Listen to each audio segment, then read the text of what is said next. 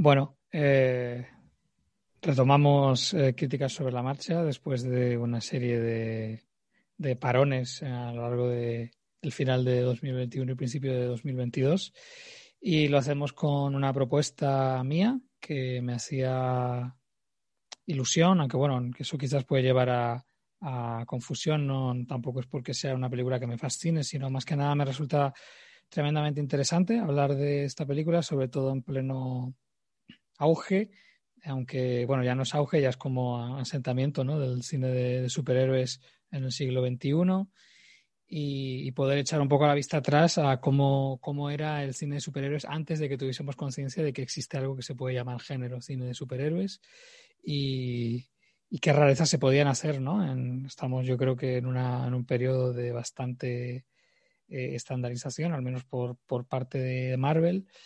Y, a veces es interesante volver a estos principios de los, eh, de los 2000 para ver películas que son bastante distintas entre sí, que todas, bueno, pues intentan generar un, un, un alto rendimiento de, su, de sus altos presupuestos y demás, claramente un cine comercial, pero que, bueno, eh, en muchos casos, pues, bueno, no, por, por, poner un ejemplo, esta que vamos a analizar, Los Cuatro Fantásticos de Team Story de 2005, pues diría que poco tiene que ver con, con la X-Men, ¿no? De, de Brian Singer, por ejemplo. Quizás puede ser un poco más parecida a la, a la Spider-Man de, de San Remy, ese toque así un poco más autoconsciente y demás.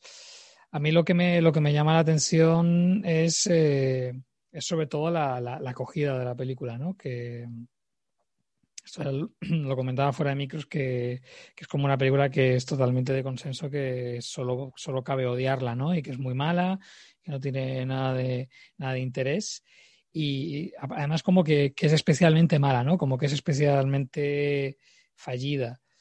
Y, bueno, en lo que me he encontrado en este revisionado es, es una película, eh, yo creo que es eso, pues la, la traslación de, del, del, del, cine familiar, un toque incluso de, bueno, no, no, no sería Disney Channel porque quizás evoluciona de, de otra forma, no, no tiene como tanto sobre todo diría desde la puesta en escena, creo que hay, hay detalles demasiado trabajados como para ser una mera producción Disney Channel, pero sí está esta idea un poco de cine familiar eh, noventero, eh, muy, muy chorra, muy autoconsciente, muy de, de, hacer como gags muy infantiles y, mm, y yo lo que, lo, que, lo que destaco es que, bueno, que,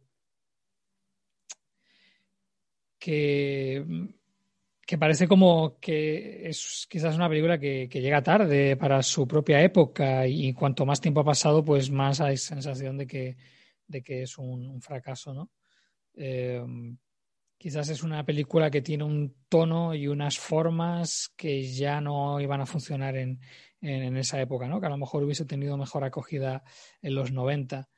Eh, entonces, pues, pues sí que me gustaría destacar que al final pues no, no, no, deja de llamarme la atención que una película tan que dentro de lo que cabe, dentro de ser una producción comercial modesta, pues tiene bastante más personalidad que la mayoría de productos estandarizados que estamos encontrando, sobre todo en la final de la fase 3, fase 4 de Marvel. Y, y un poco pues a, a, vueltas con la pregunta de, de siempre, ¿no? De qué, qué es lo que qué es lo que realmente quiere ver el aficionado de los cómics en la pantalla, ¿no? Y como las películas que más, que más, eh, de diferentes maneras, por supuesto, pero que casi como que más intentan eh, aproximar a, una posible idea de cómic, como que muchas veces acaban siendo las más, las más rechazadas, ¿no? Es como que interesan más las películas que, que sean como más sobrias y como más controladas. Entonces, no sé, a mí es una cosa que me llama demasiado la atención al mismo tiempo insistiendo en que la película no es que sea gran cosa, pero, pero sí que creo que, bueno, ya más adelante comentaré detalles que me, resultan realmente valiosos, ¿no? Entonces, bueno, termino ya esta, esta caótica presentación y, podemos ya empezar el debate. Pues eh, entro, entro, yo hablando de. Tú, tú mencionabas ahora de que. O sea, no hace falta que pidas perdón por, por hablar de la película. De hecho, creo que muchas veces hemos hablado últimamente de que, de que a veces las películas imperfectas son las más interesantes, ¿no? Para hablar de ellas. Y, y, y Los Cuatro Fantásticos, que yo también era una película que cuando en su momento lo vi, me pareció, la vi, me pareció horrorosa. Lo que pasa es que yo, yo tuve una, entre comillas, epifanía, que es que hace como un par de años la volví a ver con mi hijo porque le dio eh, por ver, justo habíamos, habíamos, nos habíamos suscrito a Disney Plus y se quiso ver todas las de superhéroes que tenían en Disney Plus. Y cuando ya se habían acabado los Vengadores y todo esto, pues encontró con los Cuatro Fantásticos y vimos los Cuatro Fantásticos juntos. Y yo pensaba, yo cuando me lo dijo pensé, le va a parecer un horror como es la película. Y para mi sorpresa le encantó, le gustó muchísimo. De hecho, estábamos confinados y quiso ver justo al día siguiente la secuela, Los Cuatro Fantásticos y Silver Surfer, pero esa sí que le pareció un horror, porque sí que es muy, esa es especialmente mala, la verdad. Eh, pero realmente yo me sorprendí encontrándome con una película que creo que dentro de lo que es un, producto comercial es muy irregular, tiene cosas mm, muy a poner en duda, pero yo no estoy muy de acuerdo de lo que decías, Yago, de que, de que está como fuera, o sea, como, llega como tarde. Creo que es una película que llega demasiado pronto. Eh, creo que se parece mucho más a los productos Marvel que las películas que se hacían en su momento. Creo que de alguna manera se está, eh, la película está esbozando cosas que luego acaban formando parte bastante de lo que es el estilo, el estilo Marvel más, más convencional desde una perspectiva distinta, evidentemente, porque está detrás un estudio como Fox, ¿no?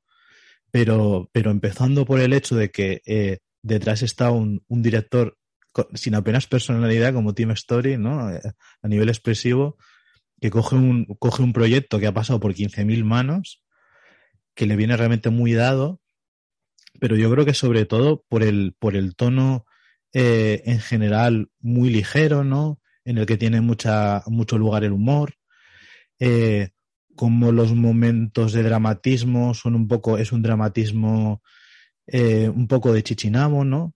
Yo veo muchas cosas, por ejemplo, de, de, las películas de los Vengadores de Joss Whedon, ¿no? En las dinámicas entre los personajes.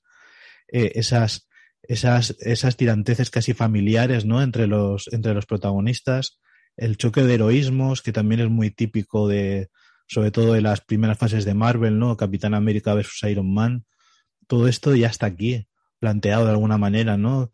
No solo entre Reed Richards y el Doctor Muerte, sino incluso entre los propios personajes, ¿no? Eh, el, el, choque, digamos, de, de, forma de ver el heroísmo de, eh, de, la cosa de Ben Green y de Johnny Storm está bastante en la línea, ¿no? De esa, de esa diferenciación entre Capitán América y, eh, y, y Iron Man.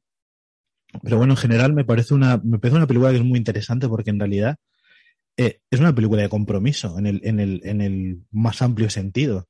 Es un proyecto que realmente viene de finales de los 90. Realmente el que hace la primera versión es, es Chris Columbus, que sale por patas de la, de la producción, básicamente porque le dicen que, que lo que él quería hacer era demasiado caro porque realmente lo que Chris Columbus quiere hacer es, es, una cosa mucho más parecida a lo que es a lo que son los cuatro fantásticos, ¿no? Eh, y, y, y, realmente tú te das cuenta, si vas siguiendo lo que es el proceso, de que, de que lo que llegó a la pantalla no es tanto una adaptación del, del cómic, que sí lo es, evidentemente, es una forma de hablar, ¿no? Sino es un hasta dónde podemos llegar con una adaptación de los Cuatro Fantásticos. Si, cualquiera que haya leído cómics de los Cuatro Fantásticos, sobre todo la, etapa, la primera etapa de Jack Kirby con Stan Lee, y digo a Jack Kirby el primero por algo, ¿no? Eh, es que es una explosión de imaginación, ¿no? Enseguida viajan al espacio, hay monstruos de todo tipo. Eh, a, a, Jack Kirby le gustaba realmente dejar volar la imaginación a unos niveles estratosféricos, ¿no? Y esto es algo que realmente en la película, si, si, si la veis en su puridad, todo esto no está, ¿no? Más allá de, cómo están retratados los personajes en los que sí que hay una cierta fidelidad a cómo, a cómo Jack Kirby retrataba, sobre todo en la primera época de los, de los, eh, de los cuatro superhéroes, ¿no? Eso ya podemos hablar quizá un poco más en profundidad después. A mí me gusta mucho cómo, eh, cómo, se, cómo se traslada el personaje de la cosa, sobre todo eh, físicamente, ¿no? El traje eh, que lleva que lleva Michael Chiklis realmente es, se mantiene muy fiel a lo que es la primera la primera aparición de la cosa, ¿no? Pero más allá de todo eso, eh, me parece eh, súper interesante cómo realmente la película es más. No podemos hacer una película espacial, ni podemos aquí sacar unos personajes muy estrambóticos. Entonces vamos a hacer una película urbana que en realidad para los cuatro fantásticos es una cosa muy rara, ¿no? Porque, los, porque la vocación de los cuatro fantásticos realmente es, es, esa explosión imaginativa, ¿no? De lo que yo comentaba de, del mundo de Jack Kirby. Entonces, tú te das cuenta, y sobre todo en esta película, que supongo que Team Story tenía que ceñirse a un presupuesto más o menos eh, estandarizado, porque claro, eh, la película que le hace Chris Columbus, por ejemplo, decían que ya se iría sobre los 200 millones, que hoy en día lo vemos como algo convencional, pero entonces era una cosa exagerada, ¿no? Entonces los, sucesivos directores, yo me imagino que lo que le pedía a la gente de Fox era que hiciera eh, películas de presupuesto controlado. Y realmente esta película es una, es una, es una película que realmente tú, notas que está como a medio gas, ¿no? A nivel, a nivel de, de, expresión visual. Siempre que intenta hacer algo diferente, no del todo, no, o sea, vamos a ir por aquí, pero no del todo. Y es una, y es una película que para mí como constriñe mucho a unos personajes que realmente lo que piden es un, es un dejar llevar la imaginación a, a un nivel más, eh, como más estratosférico, ¿no? Y, y, no sé, tampoco quiero yo aquí estar media hora hablando yo solo, pero que vamos, que me parece una, una película interesante en ese sentido de que, de que realmente yo sí que creo que realmente es como un intento de adaptar esos personajes, pero sin pasarse del presupuesto que tenían como preasignado la película y que marca yo creo que mucho lo que es la deriva de todo lo que cuenta y de cómo lo cuenta.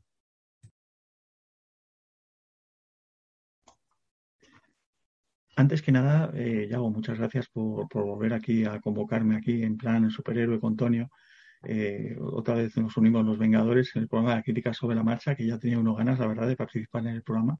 Durante unas cosas y otras, es verdad que hemos estado desperdigados todos bastantes semanas. Eh, y luego a continuación yo quería un poco defender la película y defender además la película con entusiasmo. A mí siempre me ha gustado esta película. Eh, yo tengo una anécdota personal. Yo es una de las esa, en esa en aquella época es cuando yo empiezo a escribir un poco en serio, entre muchas comillas, a nivel profesional. Y me encuentro con que esta película se estrena en España en, en julio de 2005.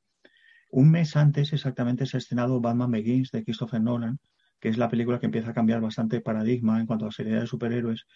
Y yo en la página en la que escribo, eh, comento, escribo sobre las dos películas y digo que Los Cuatro Fantásticos de Toy Story es una película fantástica, estupenda de aventuras, y que Batman Begins es una película que no llega en ningún aspecto por muchas pretensiones que, que tenga. Eh, con los años, yo he aprendido a que me guste Batman Begins, ha sido un proceso racional de que me tenía que gustar Batman Begins y ahora me gusta. Y la película de Team Story, Los Cuatro Fantásticos, es una película que me sigue gustando en algunos aspectos más incluso que cuando la vi. Creo que no voy a entrar ahora a hablar de la película en concreto, creo que podía recoger ya ese testigo de empezar ya a profundizar en la película, pero sí creo que es una película que tiene un valor sincrético, narrativo y de producción, me ciño a lo que decía Antonio, es una película que está absolutamente medida, en realidad creo que es una película de serie A, de serie B, encapsulada como A, y eso es decir, una falsa película de serie A que cuando la analizas un poco es una película de serie B bastante bien hecha, es una película que dura 100 minutos, que no tiene ni un átomo de grasa, que es puro músculo. Es una película que además estoy entre, entre lo que decíais Yago y Tonio. Creo que es una película un poco a destiempo y en esto me hace gracia, no sé qué pensar a Tonio al respecto. Es curioso que las tres películas que se han hecho de los Cuatro Fantásticos, curiosamente siendo unos personajes muy míticos en el seno de los cómics Marvel y con muchos fans, eh, todas ellas han sido un fracaso, las tres, y un fracaso que cada una colocada en una década y en un momento se podía hacer hasta un ensayo largo sobre lo que significa la producción de estas tres películas. Me refiero, claro, a la película Tras de los 90, la, que, la película eh, mítica, invisible, fantasmal, producida por Roger Corman, que es una película pues, que efectivamente llega a destiempo, porque pretende hacer una película de cómics de los 70, de cuando los superhéroes no tenían ni siquiera, no ya que no fuera como ahora, lo que decía ya al principio, el boom de los superhéroes, es que no se creía en absoluto en los superhéroes, y esta película no creía en los superhéroes. Era una producción oportunista. Luego está la película esta que estamos comentando, que efectivamente ha sido un fiasco, fue un fiasco en su momento eh, crítico. Y ahora yo creo que hay una cierta recuperación de la película, pero sigue siendo una película considerada muy menor. Y luego está, claro, la película de Josh Trank, que es interesantísima, la de 2015, y que también es una película que intentó demostrar en un momento muy crítico que los superhéroes podían ir por otro lado, en su caso el terror gótico, una serie de, de cuestiones más oscuras y tal, y fue un fracaso también. Entonces me hace mucha gracia como los Cuatro Fantásticos en cine, insisto, cada una, cada una de las películas, por una razón, han sido eh, eh, batacazos tremendos que dan mucho para hablar y para escribir sobre el género que ha sufrido muchísimas mutaciones en, en, este periodo crítico de 25 años. Y ya, eh, como os digo, no quería entrar en la película, pero sí, que, sí quería comentar esto otra vez, subrayar, que a mí me parece, y eso hemos hablado muchas veces en muchos ámbitos, que las películas son buenas o malas según la equivalencia que hay entre las pretensiones y los resultados. Yo creo que esta es una película, que es lo que dice Tonio, es una película que viene de montones de procesos de producción, de, de infiernos de producción, de montones de problemas, pero que cuando la contemplas en sí misma considerada, incluso con sus aspectos kitsch infantiles, que tampoco me parecen mal, la verdad, cada película es lo que es en sí misma, creo que es una película que funciona estupendamente. Y aún más, yo diría que Tim Story, por ejemplo, que es un director pues, que hace películas comerciales de corte muy infantil, ahí tenemos la última Tommy Jerry, etcétera, eh, un cine comercial muy, muy, de muy, de muy bajo no voy a decir nivel, de muy, de muy pocas pretensiones, podemos decirlo. Sin embargo, siempre suele cumplir y en el caso de esta película, insisto, me parece, como, insisto, como profundizaré más tarde, que creo que la película está muy bien realizada. Creo que a nivel narrativo y de realización tiene muchísimas ideas que, insisto, yo, por ejemplo, no veía ni veo en un Batman, en un Batman Begins.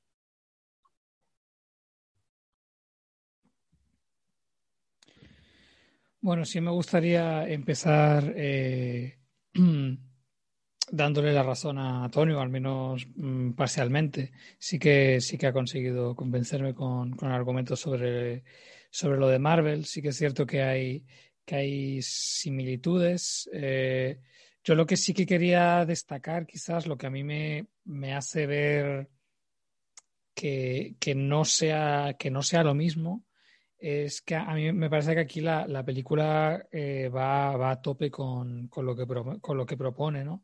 que yo, por ejemplo, no. Ese tipo de, humor me da la impresión de que, o sea, cuesta, cuesta verlo en, en, películas Marvel, ¿no? Es como que hay, hay, hay mucho cálculo, ¿no? Aquí me, me parece que, que, la película, dentro de lo, de lo chorra que es, me parece que, que tiene mucha personalidad en esa, en esa actitud chorra, autoconsciente. Eh, también autoconsciente de la propia de, del propio, ¿cómo se dice? la, del calado que tienen los personajes, ¿no? En, ya la, o sea, se, hace una película de orígenes sabiendo que en el fondo todos sabemos que no son los cuatro fantásticos. Ahí está el, el chiste este de, de, de, que la cosa todavía en realidad no se ha convertido en la cosa, ¿no? Y a, y a través de un, de un simple pero, pero resultó un inteligente juego con, con, con la puesta en escena, pues se nos está colando un, un, un gag por la anticipación nuestra, que digamos si será, si, si, le pusiéramos esa escena a un extraterrestre, pues no, no entendería muy bien de qué va, de qué va el tema, ¿no? Eh, pero sí, sí que, sí que es muy cierto, ¿no? todo el tema este del, del el, el peso en las relaciones eh, de, los, de los personajes, ¿no? Aunque aquí sí que me ha llamado la atención, por ejemplo, que, que al ser una película de orígenes, es como que hay como un, una tensión constante entre los personajes eh, individualmente y la gran esencia de los Cuatro Fantásticos, que es que son una familia y que están juntos, ¿no? Y que son fuertes en, la unión de, sus diferentes formas, ¿no? Entonces aquí, por ejemplo, hay muy, hay muy pocas escenas eh, en las que de verdad estén juntos. Y eso sobre todo, como he, tenido la oportunidad de, en, este revisionado de ver la película con el audio comentario de, tres de los actores, digamos, de los, de los cuatro protagonistas, excepto Chris Evans. Eh, y, el, actor de, la cosa comenta que él, en realidad se pasó la mayor parte de la película solo, en, otra unidad de, rodaje, ¿no?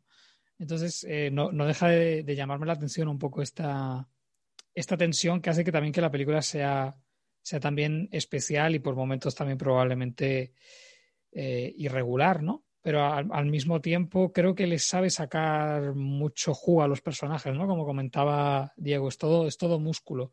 Que de, de hecho eso es precisamente lo que yo creo que no ocurre en la, en la secuela, que básicamente parece como una, una película hecha un poco deprisa y corriendo, porque me da la impresión de que no, no, tienen demasiada idea de qué querían hacer. O sea, es como tenemos que hacer una secuela, pero no sabemos muy bien de qué, o sea, qué, qué queremos contar, ¿no? Y la, la, película es, es dispersa y no, no lleva, no, no llega a nada, desaprovechan brutalmente al personaje de Silver Surfer y en apenas dos años cambia, cambia bastante la, la manera de rodar. Eh, creo que en ese sentido me, me, resulta interesante la película porque está colocada en un punto en el que todavía el CGI no estaba tan, tan implantado o era demasiado caro, ¿no? Y entonces pues no se lo podían permitir. Entonces, aparte de que ya aquí en, las escenas de CGI ya tiran a una especie como de, de autoconsciencia un poco ridícula, de, bueno, somos conscientes de que los efectos son bastante cutres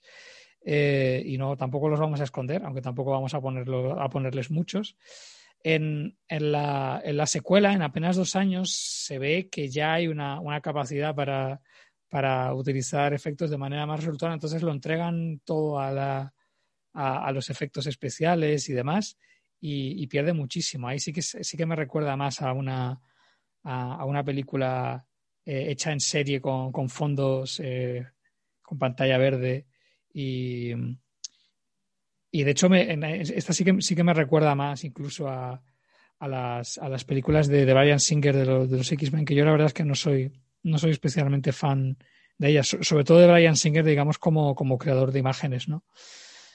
Eh, entonces, bueno, pues por reconducir un poco el discurso, a mí lo que me gusta es que esas limitaciones yo creo que Team Story las, las sabe sacar adelante con, eh, sabe, sabe convertirlas en, virtudes, ¿no? Eso que comentabais de película urbana y demás. Eh, a, mí es lo que realmente me, me, interesa, ¿no? Que sea todo tan, tan sencillo, pero a la vez eh, mm, está precisamente en esa sencillez donde, donde se pueden explotar mm, pues ideas de, de, puesta en escena, de encuadre, hay, hay, hay, hay conexiones por montaje bastante, bastante interesantes. Eh, por ejemplo, me, me, gusta mucho cuando están intentando eh, ponerse de acuerdo eh, Mr. Fantástico y, y la eh, y Storm, que, que, como que hay un momento en el que están como estudiando sus propios eh, poderes y hay, hay, una escena como muy sencilla donde simplemente se quedan los dos fuera de campo porque se están como agachando y salen del plano y cuando entra uno sale el otro y justo en el momento en el que entra el otro sale, sale el uno. Entonces son como, es como un plano muy sencillo, pero que bueno, que te está transmitiendo un poco la, la idea de que no se están poniendo de acuerdo, no están siendo capaces de, de entenderse, ¿no?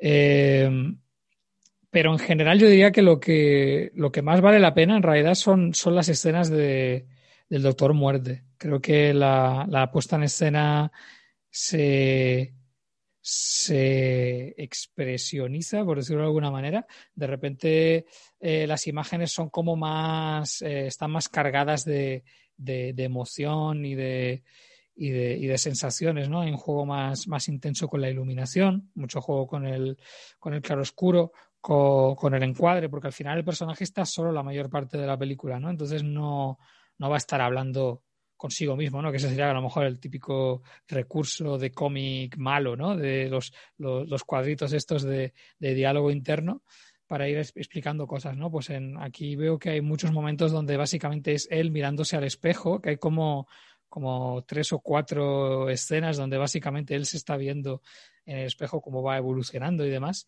Y, y hay, hay juegos ahí de, de, encuadre y de iluminación que me, me resultan eh, bastante, bastante potentes, ¿no? Y el hecho de que todo esto se pierda en la, en la, secuela, a mí me da un poco la impresión de que tiene que ver con, con que, bueno, con que ante la falta de presupuesto había que trabajar, había que trabajar las ideas desde lo cinematográfico y en el momento en el que pudo entrar el CGI es como que a lo mejor Team Story se, se echó un poco más a, a dormir en la secuela, ¿no?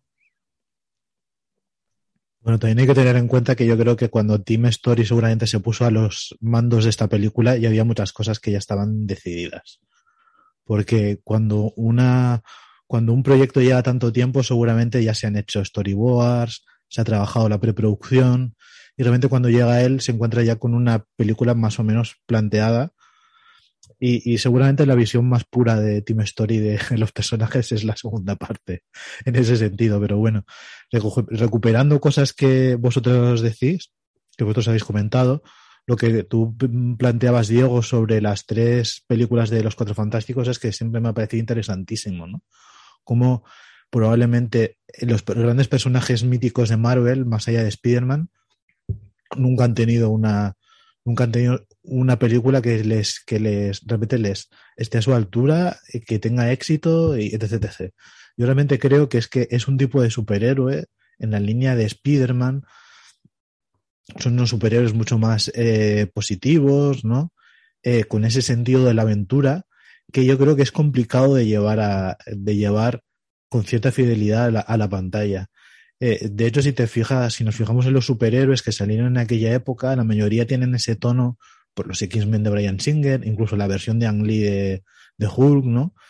Eh, los Blade, evidentemente, todas las partes de Blade, son, son personajes que, siempre caen en esa, en esa visión del superhéroe un poco más eh, eh de los 90, ¿no? Como ese rollo, como ah, casi te diría que post o pro-adolescente, ¿no? Y en cambio los cuatro fantásticos comparten con ese, con Spider-Man esa, positividad de fondo, ¿no? Siendo, siendo Spider-Man un personaje trágico al fin y al cabo, siempre tiene ese, ese lado positivo aventurero que yo creo que Sam Raimi captó muy bien. Y yo creo que es la gran diferencia de los cuatro fantásticos con un personaje como Spider-Man. Y es que creo que tuvieron mucha suerte encontrar a un director que realmente entendiera el personaje y lo supiera llevar eh, al menos supiera captar su espíritu y llevarlo al cine, porque realmente la, lo que son la, todas las películas de Spider-Man, si tú quitas las de Sam Raimi de en medio, realmente es... Eh, tampoco ha sido muy... tampoco le ha hecho mucha justicia el, el mundo cinematográfico al personaje de Spider-Man. Y yo creo que lo que, le ha, lo que le ha pasado a los Cuatro Fantásticos es que ni ha tenido el director adecuado, digamos, para captar el espíritu de, de los, eh, de los personajes, porque nunca se ha puesto en los mandos nadie que le apasionaran demasiado, ni ha tenido la suerte de contar con un presupuesto lo bastante alto como para hacer justicia. Pero bueno, realmente es súper interesante porque como además, como decía Diego, a mí la, la versión de Jostran me parece súper, pero súper interesante. Con una primera parte que yo creo que es muy del, del director, y una segunda en la que le pesan mucho los reshoots y, y el miedo de la propia productora a que la, a la película fuera por otro lado y eso les eh, hace que la película baje, baje en barrena después de esa primera parte que es donde está yo creo que, el, que el, la película que quería hacer Trank. Eh, más cosas. Una de las cosas que yo creo que es sorprendente de Los Cuatro Fantásticos es que es una película que es muy cinéfila. Tiene muchos, tiene muchos guiños. Tú comentabas ya algo en el momento en el que eh, eh, Ben Grimm se despierta, eh, se mira en el espejo y parece como que se va a transformar en la cosa, pero en realidad no es así. Yo creo que es un guiño a, la, senda tenebrosa de Delmer Daves, ¿no? Eh, ese, juego con el, punto de vista subjetivo, cómo, le acercan el, espejo, ¿no? Para que se lo mire. Pero es que creo que en general la película, y, además creo que, o sea, lo digo en el, en el buen sentido, creo que juega bien con, ese, con ese tema toda la relación entre Riti y Susan me recuerda mucho a las, a, las remarriage comedies de los, de los años 40, ¿no? Toda esa, además, el, el hecho de que, ello, de que ella esté con muerte al principio de la película y ellos estén en un momento de ese encuentro, tiene mucho que ver con ese esquema, ¿no? De las, eh, de las Screwball con, con, la, con la estructura de Remarriage, ¿no? De esos, esos personajes que se han querido en el pasado y que se tienen que reencontrar y que es realmente a lo que, a lo que es, el esquema que, que, sirve con ellos. De hecho, es que casi os diría que el personaje de Richards al principio es, una es un poco como Cary Grant en la, en la fiera de, mi niña, ¿no? En su relación con Susan, ¿no? Se tira y afloja continuo entre ellos dos. Me parece muy, me parece muy interesante cómo, cómo la película coge, de, dependiendo del personaje, aplica un sentido del humor o una visión muy distinta de realmente cómo, cómo, se, cómo se vinculan entre sí, eh, los tipos de gags que genera, porque yo, yo sí que creo que, que Team Story se nota que él había hecho mucha comedia antes, ¿no? No solo en las dos partes de la barbería, sino, sino Taxi, el remake este de la, de la película francesa. y, y domina más o menos lo que es el timing cómico y eso hace que más o menos funcione dentro de, una película que realmente en principio no juega eso, pero al tener un director que sabe, sabe jugar con la comedia y, darle, y darle pie, yo creo que aquí funciona muy bien. Cosa que en la secuela no, pero bueno, es que, claro, Jessica Alba decía que, es que me acuerdo mucho porque ella, porque ella explicaba que le, en, en una escena que ella que tenía que llorar, le decía Tim Story que llorara bonito, que no, que no, que no expresara demasiado porque lo que quería era que se viera su cara guapa, ¿no? Eh, es claro, es un contraste muy fuerte con, con, la interpretación de esta película, que creo en general todos están bastante bien, bastante entonados en ese sentido. En cuanto a lo que decías de la secuela y de su uso del CGI, me parece, me parece interesante porque creo que una de las películas que hace que, o unas películas, una de las cosas que hace que funcione esta película es el hecho de no poder usar mucho el CGI, que haya como una mezcla, ¿no? El uso del CGI es como muy, iba a decir muy sutil, yo tampoco diría sutil, pero creo que está utilizado con inteligencia. Creo que sabe combinar muy bien lo que es el CGI, el, el, el, el uso que hay, y además que siempre es en escenas un pelín oscuras. Eso también les ayuda mucho el hecho de estar de la, de la ambientación urbana. Eh, creo que está utilizado con inteligencia. En ese sentido, con todas las instancias, me recuerda al, Jurassic Park de, de, de, Spielberg, ¿no? Con la, el, el, uso con, inteligente de un recurso que en este momento está muy en pañales. De hecho, a mí me sorprende porque el CGI en general creo que no, no canta demasiado en esta película. Creo que está relativamente bien. Eh, y sí que puede haber un momento en que digas, no sé, no me, no me acaba de encajar tanto, pero creo que en general está muy bien y está muy bien combinado ya digo que ya lo he comentado antes, con el, el traje de látex que lleva Michael Chiklis, eh, creo que está también bastante bien. Eh, y responde lo que es bastante bien al, físico del personaje y creo que todo en general está bastante bien encajado. No, no me da la sensación de que sea una, una película con altibajos en, en, ese sentido. A pesar de que además estoy muy de acuerdo con lo que dice, lo que decía Diego antes, de que realmente es como una serie B con un presupuesto un poco más elevado de lo que sería una serie B convencional, ¿no? Pero es que realmente creo que es una película con, con, con una vocación de no gastemos demasiado, ¿no? Vamos a hacer esto pero controladito. Y, y en, algunos sentidos le, le, le, beneficia. Y respecto a lo que decías del Doctor Muerte, realmente eh, me, me, parece también unas cosas interesantes de la película, el contraste que hay entre eh, los propios cuatro fantásticos, ¿no? Sobre todo la relación entre, entre Reed eh, y, y Víctor, ¿no? Víctor Muerte, Víctor Doom, que es esa relación de tira y afloja, ¿no? Como yo, yo te quito lo que tienes, pero luego lo vuelvo a recuperar y te vuelvo a intentar quitar. Y como desde el principio, Team Story, no, de forma muy sutil, pero funciona, los, a, a, los dos los identifica a Reed con la, con la luz y a, y a Muerte desde su primera aparición con la oscuridad, ¿no? Y eso es algo que se mantiene durante toda la película. Uno representa como los valores, los grandes valores americanos, ¿no? Y el otro eh, viene a representar como eh, el, capitalismo. Es una película que en, ese sentido me parece muy extraña, ¿no? Como, como muerte representando el, ultracapitalista, ¿no? Que necesita, eh, se deja llevar por la ambición y todo esto, y Reed viene a representar los, los grandes valores de la nación americana, ¿no? Cuando creo que en los, que los cómics no están así, ¿no? Pero bueno, es la aplicación que hacen aquí. Pero sí que es, sí que es muy interesante porque realmente con la transformación, yo creo que de, de, muerte, sí que hay una especie de transformación también, vaga la redundancia, en una especie de, de, de monstruo trágico. En realidad tiene muchas concomitancias con, con el propio Ben Grimm. Y aunque sí que se apunta en cierta manera a un cierto paralelismo entre ellos dos, creo que ahí la película sí que no es inteligente a la hora de, de darles más cancha a esas similitudes. Creo que realmente los dos personajes sí que tienen ahí un, una, una, un parecido que además entra dentro de lo, una de las cosas que tiene la película, que vista, o sea, re, revista me parece sorprendente, y es que tienen como una especie de, de, de aire, a veces, ¿eh? cronenbergiano, como muy de estar por casa, ¿no? En el sentido de estar por casa, de que para todos los públicos, ¿no? Pero sí que esta, esta una cierta intención de aproximarse al tema de la nueva carne, aunque sea inconscientemente, pero sí que creo que, por ejemplo, en el momento en el que sale Reed de, de aquellas cabinas que usan, que además se parecen mucho a las de la mosca, que se empieza a caer toda la cara, ¿no? Con el CGI es un momento muy angustioso y realmente tiene un punto terrorífico. Y la película tiene momentos así que sorprenden viniendo de un director que viene de la comedia como Tim Story, ¿no?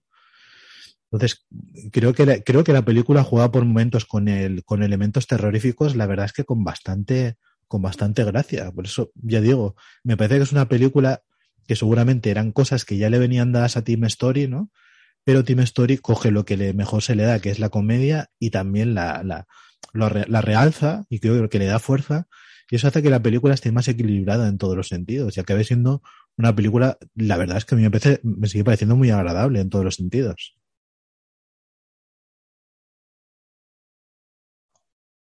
Si yo vuelvo, recupero el guante de, de, Tonio con el tema de un poco también lo que he comentado yo antes del sincretismo de la película, sincretismo de géneros clásicos, sincretismo narrativo, cómo hay varios niveles de narración en la película a veces, en algunos momentos sin que se aprecie. Eh, yo me acuerdo, pensaba viendo la película ahora otra vez, en una frase que dijo Tom Hardy a propósito de Venom, que creo que es una película que Venom y su secuela comparten un poco el espíritu en una época diferente de esta película. Eh, Tom Hardy dijo que el secreto de Venom era keep it simple eh, manténlo simple. Entonces, yo creo que efectivamente en estos momentos eh, también pedimos un poco esa simpleza, esa sencillez que nos proporciona Venom y que, insisto, que también tiene los cuatro fantásticos y que es una sencillez aparente, porque, como os decía, está compuesto de muchas capas, de mucha sabiduría, de mucho acervo cinematográfico detrás de las imágenes para conseguir esa sencillez que en realidad es una mezcla, es una mixtura de muchísimos elementos, pero de manera armoniosa, luminosa. Hay un momento muy bonito en la película cuando discuten eh, Reed y Johnny en la calle y le dice Johnny, esto es lo que somos, disfrútalo, le dice a Reed. Es casi una afirmación sobre la propia naturaleza de la película. Eh, Tony hablaba antes, efectivamente, de, héroes con angst, angustiados, típicos de los 90, y también estábamos a punto de ver, amanecía por entonces, como os comentaba antes, el Batman de Nolan, y lo que está diciendo esta película es una afirmación de mantente luminoso, que insisto, es a manera de un sincretismo que desemboca en una manera de ver las cosas que es un poco autoconsciente, pero que insisto, que tiene muchas capas. Hay una escena muy bella para mí, que es la presentación de Alicia, la, chica que va a ser la, enamorada de Ben Grimm. Por cierto, hay que decirlo, una chica de color, una actriz de color. Yo no recuerdo que en su momento hubiera ningún debate sobre estos temas que hay ahora de cambiarle el color de la piel al personaje, lo cual quiere decir que las cosas se tomaban con mucha más naturalidad. Se tomó esa decisión a mí ni me sentó mal ni me dejó de sentar mal. Me parece que es afortunado la actriz que lo encarna y ya está. Y también es una manera un poco de reivindicar esa normalidad que estamos comentando de una película de ficción, de una ficción de entretenimiento, de cómo se pueden hacer las cosas sin estar pulsando y, y continuamente forzando la nota ideológica en todo. Creo que esta película lo hace sin más y todos lo vimos sin más y no hubo ningún problema. Pero esa escena que comento es muy hermosa, a mí me parece una escena de gran ternura en ese bar donde el personaje de, de Ben Green no es entendido por nadie y una persona que es ciega eh, le entiende, le llega de golpe eh, creo que lo más interesante de, de, todo esa escena es como luego, no sé si os acordáis, que se ha hecho mucho hincapié hasta ese momento en cómo Ben Grimm cada vez que come se come sus propios tenedores, no puede sostener un vaso, tiene unos problemas tremendos al comer, porque como se ha convertido en un monstruo, pues las manos no, no pueden, los labios no pueden, etcétera. Sin embargo, después de esa escena en ese bar, él se va, se va a una cafetería donde se encuentra con el doctor Muerte y le vemos que se está tomando un café tranquilamente. Entonces, solo el hecho de haber conocido a Alicia resulta que lo que era un monstruo es una persona que de pronto sabe desenvolverse como monstruo, es decir, ya no es un monstruo. La película está llena de ese tipo de detalles muy sutiles continuamente donde las escenas quieren decirte algo y luego arrastran consecuencias, arrastran detalles que vamos viendo después. Eh, por ejemplo, también pasa con la caracterización de los personajes. Eh, yo no sé si os habéis dado cuenta, por ejemplo, yo no lo recordaba de lo capullo que es John Storm. Es decir, una cosa es que seas un tío más o menos bromista, que haga bromas pesadas, pero el tío es un capullo integral que creo que está muy relacionado también con la comedia que se llevaba en ese momento. Es un tío agrio y desagradable en muchos momentos, lo cual también van bastante más allá de lo que es el personaje en los cómics y le da un aire a la relación entre los personajes de una violencia un poco soterrada que creo que la película en eso, como decía Antonio antes, es más dura de lo que parece. Hay unos tonos de oscuridad y de dureza en la película mayor de lo que parece. Por ejemplo, también se da con la, con la hostilidad latente de Sue, que se ve en varios momentos, hay un momento en que se explícita hablando con, con Reed, que parece que es la chica mona y guapa y tal y cual, pero tiene una mala hostia dentro por lo que le ha hecho Reed en el pasado, que está ahí, que se transparenta en el superpoder que ella quiere. Luego, por ejemplo, hay una escena que me hace mucha gracia, que es esa escena tan loca en la cual Ben Grimm llega a casa de su novia, su primera novia, y la novia baja en combinación a la calle y se pone a hablar con él. Ese tipo de detalle que me parece excepcional, me parece de un descaro y una desvergüenza tremenda, que es directamente que como la chica es atractiva, lo normal es que baje en combinación a la calle y hay un plano general además para que la veamos ahí en la calle, que solo falta que llueva y ella está en combinación. Me parece un detalle tan desvergonzado, tan, tan bonito en cierta manera, de escena loca, que se da, por ejemplo, también en ese gas cuando, yo, eh, en ese gas cuando Johnny Storm acaba de estrellarse en la nieve y no se le ocurre otra cosa que hacer el amor con la chica que la acompaña, metidos en lo que se ha convertido en una especie de jacuzzi. Ese tipo de cosas son muy locas son, son muy de, comedia incluso bufa, de comedia burda, pero sin embargo eh, resulta que vas descubriendo a lo largo de la película que ese humor ayuda también, por ejemplo, el momento del papel higiénico con Red Richards y su superpoder de estiramiento, que esas escenas burras, resulta que ese humor también está sirviendo a, que, hacernos más verosímil una película al fin y al cabo que es de superhéroe y de superhéroes un poco ridículos, con, unos, con unas características un poco ridículas. Eh, hay muchos momentos, me, me, refiero por ejemplo a ese momento en que Reed está hablando con Sue y hay una tensión eh, sexual entre ellos evidente, y de pronto se corta porque aparece Johnny con la camiseta quemada, porque se ha quemado la camiseta.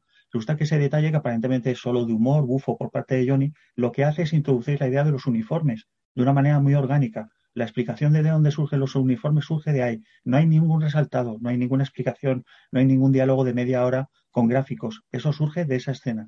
Hay otro momento en el cual hay una entrevista pública a Johnny en la calle y de esa entrevista surgen los nombres de todos ellos. La chica invisible, la cosa, eh, el, el Mister Fantástico, también surge de pronto como en medio de una broma. Todo ese humor sirve para introducir temas que no se requiere una explicación, sino que surgen con una cierta naturalidad. Por ejemplo, también cuando la cosa adopta el tema de es la hora de las tortas a partir del muñeco que se había hecho de él. Hay, una, hay un juego ahí de la iconicidad del personaje con su figura que es súper interesante y también se hace con el humor. Eh, eh, todo, este tipo de temas eh, también tienen alguna vertiente un poco dramática. Por ejemplo, hay un momento que me parece muy brillante, que es cuando Doom, cuando Víctor mata al ejecutivo en el garaje que Víctor, estoy de acuerdo con Tony, es una figura un poco dramática, que tiene algo de esos ejecutivos noventeros también, eh, de toda la, paranoia norteamericana del cine de, evasión de Hollywood con los, con los ejecutivos, pero Víctor tampoco, tampoco encaja en esa categoría de ejecutivo. Cuando mata al ejecutivo hay un último plano de la, de la escena en la cual el rostro de, de Víctor se ve reflejado en el suelo, en un charco que hay en el suelo del aparcamiento, y la, el agua tiembla y se diluye la imagen de su rostro. A partir de ese momento ya sabemos que Víctor ha desaparecido, ya es Doom. Y efectivamente, la siguiente vez que aparece, lo primero que hace es ir a por la máscara y ponerse la máscara. A mí me parece que hay una gran inteligencia en ese tipo de detalles, que por otra parte no es una inteligencia excepcional, es una inteligencia de lo que ha sido siempre Hollywood. Ese sincretismo narrativo que os comentaba, ese uso muy primario pero muy efectivo de los símbolos, que te hace estar leyendo siempre la película por muchos lados y que creo que se ha perdido muchísimo en los últimos años. Bueno, es que siguiendo con eso, uno de mis eh, planos favoritos de la película es cuando se vuelve a ver el reflejo, pero esta vez es en, eh, cuando ya está saliendo de, este, de, este rascacielos y demás, se ha, reventado la puerta esta de, entrada y él se ve reflejado en el cristal que tiene una cicatriz que es como que es la, la, grieta del cristal, que es la otra cicatriz, ¿no? Que hace un, pareado con la cicatriz de, su cara, ¿no?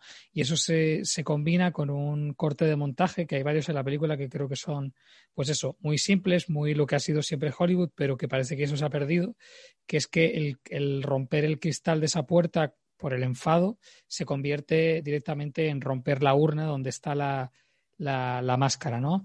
Hay, hay otros planos donde la mano, la mano de de, la antorcha humana empezando a dominar el fuego se convierte en la mano de, de Doom viendo, empezando a ver las, las, las, secuelas de lo que le está pasando y que es como un poco lo contrario, ¿no? Empezando a perder el control, por decirlo de alguna manera. Hay como, hay como rimas así, así eh, constantes, ¿no? Eh, Luego también el, último plano, me parece que hay como una especie como de corte invisible, que me resulta también muy interesante, que es cuando lo están guardando en esta especie como de contenedor. Está dentro la cámara y va saliendo, y a medida que va saliendo, eh, digamos que hay como, hay como una elipsis que está, que está, yo entiendo, aunque a lo mejor me estoy leyendo donde no hay, pero hay como una elipsis porque se supone que están, están guardándolo en, el, en el contenedor que va a ser transportado, pero a medida que se va alejando la cámara descubrimos que ese contenedor ya está en el barco, pero no, no debería, porque entonces los personajes no están en ese barco eh, guardando a Doom en el, en el contenedor, ¿no? Entonces hay como, como un, corte invisible que te está haciendo como, como una elipsis. Hay, hay de, estos detalles así eh, constantemente en, la película que a mí es de lo que me, resulta más, más interesante, que hay como una, como una, una inteligencia muy, muy pragmática de vamos, vamos a narrar bien, sin floritura, simplemente vamos a hacer las cosas bien, ¿no? Y, de repente, pues, pues eso, eh, a veces en retrospectiva, con respecto a cómo se hacen hoy en día las películas, pues te, te da un poco la impresión de que, de que estamos ante, una película que, que, tiene cosas que decir, pero bueno, no, simplemente, simplemente pues está, está haciendo aquello que, que, se había convertido en, en un estándar de, de realización, ¿no? El, otro aspecto que también me resulta muy, muy eh, importante, bueno, es todo lo que habéis comentado de, la comedia, ¿no? Por un lado, todo este juego así de, comedia gamberra, eh, que también funciona para, mantener siempre el tono. Es, lo que permite que el dramatismo no se vaya de, las manos y al mismo tiempo que, las, escenas de violencia, pues nos, nos entren mejor, porque al final, por ejemplo, la el asesinato en el, en el, en el parking no deja de ser un poco bestia. Al final le abre, le abre un, boquete en el, en el pecho y lo podemos ver perfectamente, ¿no? O sea, no deja de tener ahí como momentos que, que, te llaman la atención. Pero como está filmado pues así, de una manera un poco más expresionista y, como que parece que como que están haciendo juegos con otras cosas, pero enseguida te saltamos a un chiste de, de la antorcha humana, pues parece como que, que, bueno, que la cosa se va, se va aligerando, ¿no? Pero hay como, Luego, te deja como un pozo de decir, vaya, esta, escena esta escena no es lo que me esperaba en una película como esta, ¿no? hay, hay un, yo creo que hay un detalle que es brillante, que de hecho lo, comentaban en, en, el propio audio comentario de la película, que es, hay uno, uno, de los momentos más crueles, es cuando la, prometida de, la cosa va, va, es que además la, escena, la escena me parece, de, hecho, o sea, entiendo que es una manera de, de contar algo de manera muy económica desde el punto de vista narrativo, pero si lo piensas es súper cruel. Es, es, que es, voy allí para decirte que, que, no me quiero casar contigo y te tiro el anillo. O sea, no es, no es simplemente que, que no te interese, sino es como que es como muy eh, en tu cara, ¿no? Y, y claro, es una escena muy, muy triste porque mientras está siendo ovacionado y reconocido por toda la sociedad como un héroe, él está en uno de sus peores eh, días de su vida, por no decir el peor. Y de repente hay un corte a, a, él todo compungido y, y, está el, gag este de, de, de la antorcha humana preguntando que, que, dónde están tus orejas, ¿no? Entonces, de, de, repente hay como, como un, bueno, vamos, vamos a, a controlar ahí un poco la, el, el tema, ¿no? Y, luego, pues eso, gags bastante, bastante estúpidos que hoy en día serían, serían impensables, eh, que, es todo lo relacionado con el hecho de que Jessica Alba se, se, tenga que desnudar constantemente, ¿no? Y que de hecho hay como incluso una referencia de, porque siempre me pasa esto a mí, ¿no? Eh, entonces, bueno, eh, no, no, entro ya si el humor es bueno o malo, tampoco, tampoco creo que sea gran cosa, ¿no? Pero es como esta, esta libertad, ¿no? Y, se nota, de hecho, en, la, en el audio comentario de que no, claramente no había esta, esta conciencia de, estos temas, ¿no? Y de, lo, y de lo problemático que es, porque evidentemente es algo problemático, ¿no? Pero sí que se nota que, eh, ese audio comentario hoy en día eh, estarían reflexionando, habría, habría como la necesidad de sacar ese tema. Y no me parece mal, pero que quiero decir que, se nota que, la película está en, está en, eh, en otra época, ¿no? Y, otro aspecto también muy destacable que me ha llamado especialmente la atención en este último revisionado es el tema de, la fama y la identidad secreta, ¿no? Eh, últimamente he estado leyendo mm, estudios sobre, sobre el, cine de superhéroes, ¿no? A raíz de esta nueva edad de oro que, bueno, podemos, podemos datar de, de 2008, ¿no? Con Iron Man y el Caballero Oscuro. Y hay un estudio de Peter Coogan que, se llama en plan superhéroe así. Eh, luego tiene, tiene como un subtítulo que, no recuerdo. creo que es el origen secreto de un género o algo así, y señala que hay como tres, eh, tres, tres, puntos clave que definen al superhéroe, ¿no? Que es los poderes, la, identidad secreta y, y, la misión, ¿no? Como lo que sería un poco el que, que, implica ser un superhéroe, ¿no?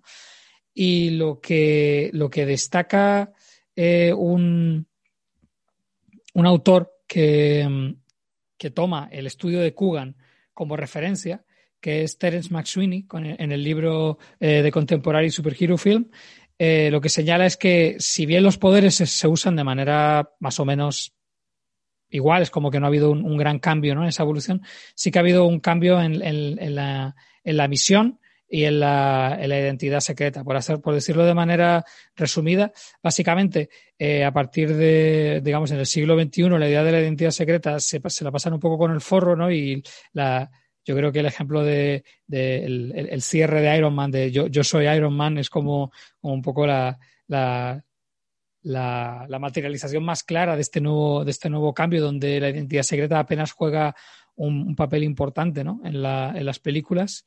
Y, luego el tema de la misión es que los, personajes se plantean eh, mucho más el sentido de su misión, si, están, preparados, si, van a ser capaces de, conseguirlo y demás. Son, como héroes, digamos, más falibles y donde su, vida personal es, eh, gana como un gran peso, ¿no?